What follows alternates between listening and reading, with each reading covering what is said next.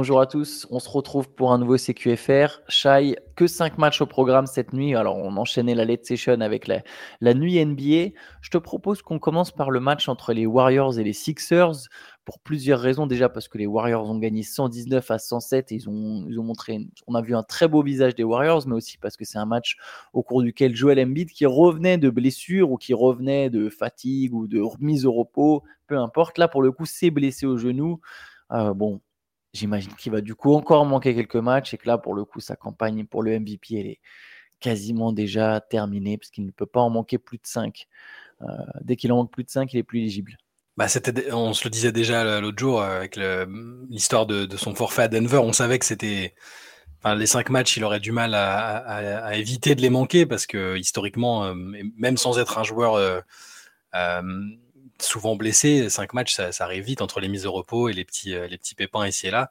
Là, bon, là, c'est plus l'inquiétude. Là, je pense que le titre de MVP, il est accessoire pour lui et pour les Sixers. Maintenant, il faut, espérer que l'IRM qui passera dans les prochaines heures euh, sera, sera plutôt rassurante. Que c'est, euh, parce que au final, l'action, c'est donc euh, c'est, Jonathan Kuminga qui lui retombe dessus, mais ça, je, moi, je vois pas de torsion sur le coup. J'ai l'impression que bah, tu te prends un mec de plus de 100 kilos sur le genou, ça fait forcément mal. C'est une hyper extension, je pense. Ça peut, être, ça, peut être ça. j'espère que c'est ça, forcément, parce que bon, il fait quand même. fait quand même une sacrée saison et puis pour, pour les Sixers on a envie de les voir sous cette version avec Joel Embiid donc une blessure au genou un peu sérieuse ce serait évidemment catastrophique. Je, sais pas, j'ai l'impression que ça va aller quand même. Euh, mais euh, c'est forcément, un peu inquiétant. Et ça arrive à un mauvais moment. Les Sixers euh, sont sur quatre défaites de suite maintenant avec cette défaite à, Golden State. Il y avait, ils ont plein de pépins physiques. Hein. On parle de Joel Embiid, mais Tyrese Maxi est touché à la cheville. Nicolas Batum était absent, touché aux ischio. même des joueurs, des role players, les Melton et compagnie, c'est un, un, peu dur en ce moment pour, pour Philadelphie. Il y a beaucoup de blessés, c'est sûr. Et Embiid, pour le coup, avant de sortir, alors il a déjà eu un, une petite alerte dans le premier quart-temps hein, la nuit dernière, mais il a passé une très mauvaise soirée. Pourtant, en face, il y avait une équipe qui a joué directement avec son 5 de petite taille. Draymond Green dans le 5 avec Kuminga, Wiggins, avec Stephen Curry et Podziemski et Pat Clay Thompson était malade. 5 très intéressant. Et Embiid n'a pas réussi à punir. On le voit souvent euh, massacrer les raquettes adverses, massacrer les pivots adverses. Là, il a été beaucoup gêné par les prises à deux constantes des Warriors. Il finit avec 8 pertes de balles, 5 sur 18 au tir, 14 points seulement en 30 minutes, 14 points dans, euh, très très loin des standards de, Joel Embiid. Et ouais, ils lui ont vraiment fait passer une sale soirée. Il finit qu'à deux passes, 5 euh, fautes. Il a été constamment provoqué, très bien défendu. Et ça me permet, euh, Shai, de te parler de l'impact de Draymond Green. Je vais te lancer comme ça.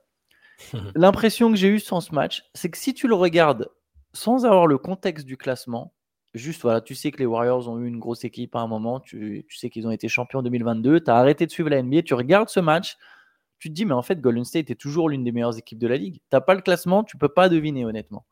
C'est exactement ce que. Alors, je l'ai mis dans notre CQFR écrit parce que c'est une suggestion que tu Enfin, c'est une remarque que tu m'avais faite ce matin de bonne heure euh, après le match. Et, j'ai mis exactement comme tu l'as dit, c'est-à-dire que là, si tu prends le match sans savoir qu'il y a toute cette. Euh, bah, c'est une crise de résultats quand même, hein, entre autres. Euh, crise sportive avec tout ce qui, tout, ce qui est arrivé euh, ces, derniers mois à Golden State. Tu effectivement l'impression que bah, c'est cette équipe qui se connaît très bien, qui a en plus un jeune talent comme Kuminga qui, qui est sur une super série. Euh, là, il fait 26 points sur 19. Il est, en ce moment, bah, je crois que c'est toi aussi qui me disais ça ce matin. Euh, là, sur les, quoi, sur les 10 derniers matchs, c'est quasiment du niveau All-Star pour, pour, pour Jonathan Kuminga. Et il y a l'impression que bah, c'est toujours l'une des meilleures équipes NBA et qui peuvent, en claquant des doigts sur un switch, revenir redevenir l'équipe qu'on connaît. Alors là, ils affrontaient quand même une équipe euh, en, difficulté, elle aussi. Mais il y a toujours cette impression, et c'est ce qui fait, je pense, que les fans des Warriors et même les observateurs s'accrochent un peu à, ce, à cet espoir-là de, revoir les Warriors sous leur, sous leur meilleure version. Là, il n'y a pas Clay en plus. Et puis, c'est aussi dépendant de ce, que, de ce que montre Stephen Curry. Là, il, 37 points, 8 rebonds, 7 passes, 8 paniers à 3 points, c'est le Curry euh, qu'on connaît. Et, c'est cette version-là aussi qui fait qu'on que, les Warriors pourraient redevenir euh, et remonter, euh, redevenir ce qu'ils sont et remonter un peu dans le classement, je pense. Mais je suis totalement d'accord avec ton, avec euh, cette remarque, c'est ça. Hein. Et même par instant, sur des matchs qui perdent où ils se tirent une balle dans le pied, on a aussi ce sentiment en fait. C'est ça qui est difficile avec eux. On, ne peut pas totalement les, les, écarter parce qu'il y a ces séquences où on se dit waouh c'est Steph Curry. Euh, Clay Thompson, tiens, aujourd'hui, il, est chaud. Ah, bah, Draymond Green, c'est le playmaker défenseur qu'on connaît. On peut pas les enterrer, en fait. Ouais, ah, c'est un espèce de paradoxe, quoi. Après, je trouve. Bon, Steph Curry a été vraiment très très bon cette nuit. Hein. C'est 37 points, mais c'est 12 sur 17 au tir. Je crois que c'est vraiment ça le, le truc. Euh, il, lâche aussi cette passes décisives. Mais Wiggins et Kuminga. Alors, Kuminga, 7 matchs de suite à 20 points ou plus. Mm. Là, il en met 26. 7 rebonds, 3 interceptions. Wiggins met 23 points, 5 rebonds, 4 passes, 3 interceptions. Eux deux tournent beaucoup mieux. Et je vais vraiment surligner le beaucoup avec Draymond Green quand ils ont de l'espace. Là, ce 5-là, et je pense que c'est Steve Kerr a trouvé son, sa formule, parce qu'il il manque du monde. Hein. Il manque Chris Paul, il manque Gary Payton, il manquait donc Clay Thompson. Je pense qu'après, le deuxième 5 sera articulé avec Chris Paul, Kevin Looney, Travis Jackson, Moses Moody aussi, qui manque à l'appel. Il manque énormément de monde du côté des Warriors. Hein. Leur, équipe est loin d'être complète. Je pense que là, il a trouvé sa rotation avec Curry, Wiggins, Kuminga, Green. Et il peut se rassurer en se disant Mais attends, mais même quand on joue contre Joel Embiid, oui, il n'y a pas tous les Sixers, mais en fait, on tient le choc défensivement. Donc, on peut le faire. En fait, Kuminga est long et il est athlétique. Wiggins est long, il est athlétique. Draymond Green est un incroyable défenseur. Donc, ils arrivent à tenir le choc en défense et il y a énormément d'espace. Et un mec comme Kuminga, il a beaucoup progressé. En fait, c'est. Ouais, je disais, j'ai sur les. Voilà, le côté All-Star, évidemment, faut voir sur la durée parce que c'est qu'un petit stretch, mais tu as l'impression qu'il y a une vraie progression. Il, il, joue, il prend des ISO et il est capable d'aller marquer ses points, mais comme une star. Est-ce mieux que, n'importe quel autre mec de l'effectif à part Curry. Quoi. Est-ce que tu serais en train de nous dire qu'il est temps de remonter discrètement par la porte arrière dans le wagon euh, des Golden State Warriors? Ah, je l'ai pas vraiment quitté le wagon parce que depuis le début, je, m'entête à répéter qu'en fait cette équipe, son classement ne reflète pas son niveau. Euh, disons qu'il y a encore de la marge avant. Alors ils sont plus qu'à un match et demi de la dixième place. Hmm. Euh, donc, je, moi, je le répète, je pense qu'ils vont faire les playoffs. Après, euh, là, le top 6, ça me semble mort. Euh, faudrait une. J'ai l'impression qu'ils n'ont pas, pas la capacité à avoir cette régularité pour, par exemple, finir la saison en gagnant, je sais pas, 30 matchs sur 40. J'imagine pas du tout Golden State faire ça. J'ai l'impression qu'il y aura toujours des, des, des soirs sans et, et, que cette équipe est irrégulière. Et c'est pour ça, je pense qu'elle peut de toute façon pas aller jusqu'au titre. Mais mais c'est un vrai candidat à un upset comme l'an dernier au final. Comme l'an dernier. Moi, j'avoue que j'avais renoncé à Andrew Wiggins. Je, pense, je pensais que c'était mort. Si là, il confirme cette petite euh, série de matchs, si la présence de Green lui fait effectivement du bien, euh, c'est un joueur essentiel. Mais j'avoue que je, m'étais dit que ce serait le joueur tradé, qu'il euh, était méconnaissable et que, ce serait compliqué. Là, c'est là, là il, recommence à bien jouer. Si ça se confirme, ça, ça change beaucoup de choses. Si, ils ont récupéré Draymond, ils vont récupérer Chris Paul mi-février, je crois et, que les, gars reviennent petit à petit, que la confiance, enfin voilà, tout un tas de trucs, cette fameuse, formule dont tu parlais, euh, cette rotation que Steve Kerr cherche depuis des, semaines, des mois, si, tout est trouvé, il n'y a pas de raison qu'ils ne redeviennent pas. Euh, bah, déjà, se qualifier pour le play-in, ce serait quand même bien. Tu as raison, l'Ouest est tellement euh, compliqué que se qualifier pour le play-in, enfin, personne n'a envie de jouer les Warriors au play-in, je pense que ce serait une catastrophe. Donc, ouais, bah, on va. Moi, je vais prudemment remonter dans le train après l'avoir quitté. Voilà, je vais dire ça. Allez, enchaînons avec euh, le choc, ou en tout cas l'affiche de la soirée, c'était celle entre Indiana et Boston. À Boston, victoire des Celtics 129 à 124. Les Celtics qui retrouvaient Kristaps Porzingis, Indiana qui retrouvait Tyrese Haliburton. On a eu le droit à un bon match. Alors Boston était largement devant en première mi-temps, mais Indiana a su revenir, euh, enfin largement, a compté jusqu'à 20 points d'avance, je crois. Indiana a su revenir, Boston et même repassé devant, les Celtics ont repris le contrôle à la fin et puis Tatum a été clutch, un hein, clutch en défense, deux contre dans les 30 dernières secondes. Il finit à 30 points, 7 rebonds, 7 passes, 2 contre, 12 sur 19 au tir. C'était un Tatum euh, digne du MVP. S'il avait plus de matchs comme ça, ce serait peut-être lui le, le candidat par défaut au MVP. Et les deux contres, ils sont vraiment très très importants parce qu'ils sont dans les 30 dernières secondes. Et il en fait un sur Miles Turner alors qu'il y a 3 points ils ont 3 points d'avance. Euh, il leur fait un autre sur, euh, sur Aaron Nesmith euh, peu de temps après. ils avaient déjà, là, ils avaient 5 points, mais je veux dire, si, s'ils se prennent un, panier là, le match est encore, encore renversable pour les Pacers.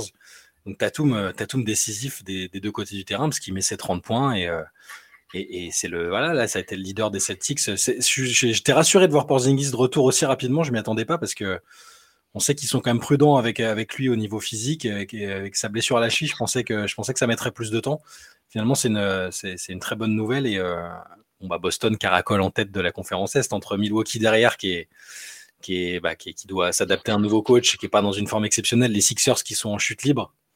Et là, les Celtics, je pense qu'ils vont prendre une telle avance que qu'ils vont plier la première place euh, dans, quelques semaines. Bah tiens, on peut parler du reste de la conférence Est parce que justement l'équipe qui est maintenant troisième à l'Est, c'est plus la même, c'est plus Philadelphie, c'est New York.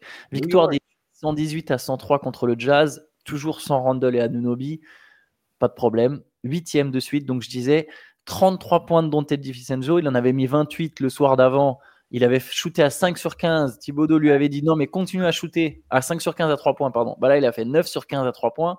Jalen Bronson, 29 points, 9 passes. Bon, voilà, eux deux, ils ont surtout porté l'équipe, même s'il y a aussi un bon Hartenstein qui fait 14 points, 12 rebonds. Achua euh, met 18 points. Bref, tout ça pour dire, les Knicks sont toujours aussi solides et ils ont bouclé leur meilleur mois. Donc 14 victoires en 16 matchs, c'est leur meilleur mois depuis mars 1994. 30 ans qu'ils n'avaient pas gagné autant. Hein. Eh bien, les, Villona, les Villanova Knicks sont en pleine forme. Euh, Dante DiVincenzo, tu l'as dit, Villanova.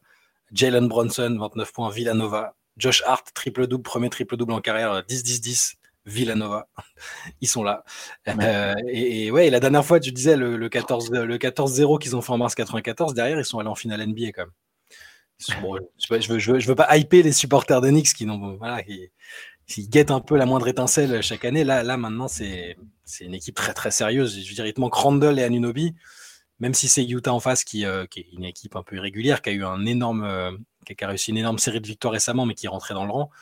C'est fort. ce, que, je disais hier, euh, finalement, c'est que c'est une équipe qui, est très stable et qui, comment dire, qui, est toujours, toujours intense, toujours fiable. Donc même s'il y a des absents, même si en face c'est fort, que ce soit fort ou faible en face, les Knicks ils vont jouer. Ça, c'est dire, on peut reprocher plein de choses à Tom Thibodeau sur le côté, sur la modernité de son approche et de son jeu, mais on peut pas lui reprocher de. Enfin, je dire, il réussit toujours à, faire en sorte que ses équipes elles soient impliquées du début à la fin de la saison. Alors parfois elles finissent carbonisées, mais c'est quand même plutôt plaisant euh, pour les fans d'Enix, je pense, d'avoir une équipe comme ça qui est, aussi, euh, aussi stable et fiable. Yes. Allez, continuons. En tout cas, bon, pour New York, comme je disais, troisième à l'Est, 31, 31 victoires, 17 défaites. J'en profite pour donner leur bilan. Euh, Shai, passons aux Lakers. Les Lakers qui ont perdu contre les Hawks. C'est la deuxième. Alors, donc, il y a deux matchs en deux soirs, deux défaites de 16 points. Cette fois-ci, 138 à 122 contre Atlanta. Ils ont perdu contre Houston le match précédent. Euh, bon, il n'y avait pas Anthony Davis, mais c'est toujours aussi compliqué du côté de Los Angeles. 26 points, 13 passes pour Trey Young. En face, pour du côté des Lakers, il y a 28 points d'Austin Reeves. Mais la défense d'Austin Reeves, c'est un vrai problème. Alors, on voit souvent des, des, gens se, voilà, s'en plaindre sur Twitter, des fans des Lakers ou même juste des, des fans de basket. Et c'est vrai que pour le coup, il y a un truc qui marque du côté des Lakers. J'étais en train de faire un magazine tout à l'heure, enfin hier sur, euh, sur, les, sur un peu les besoins pour chaque équipe. Il y a un truc qui me marque ouais, à Los Angeles, c'est qu'il n'y a pas de two-way player en fait. À part, à part Anthony Davis, trouve-moi un autre two-way player dans cet effectif. J'y avais pas réfléchi de cette manière, mais bon, il fut Peut-être Torin Prince mais, même pas. Est-ce que c'est en attaque, euh, enfin, en fait, c'est pas un two-way player, c'est un middle player, quoi. juste, il est pas trop mauvais en défense, pas trop mauvais en attaque, mais il y a que leur meilleur que, que, ce qui se rapproche le plus d'un two-way player de l'équipe après, après Davis, ce soit LeBron, c'est presque problématique, je pense. Bah, parce qu'il est, Oui, voilà.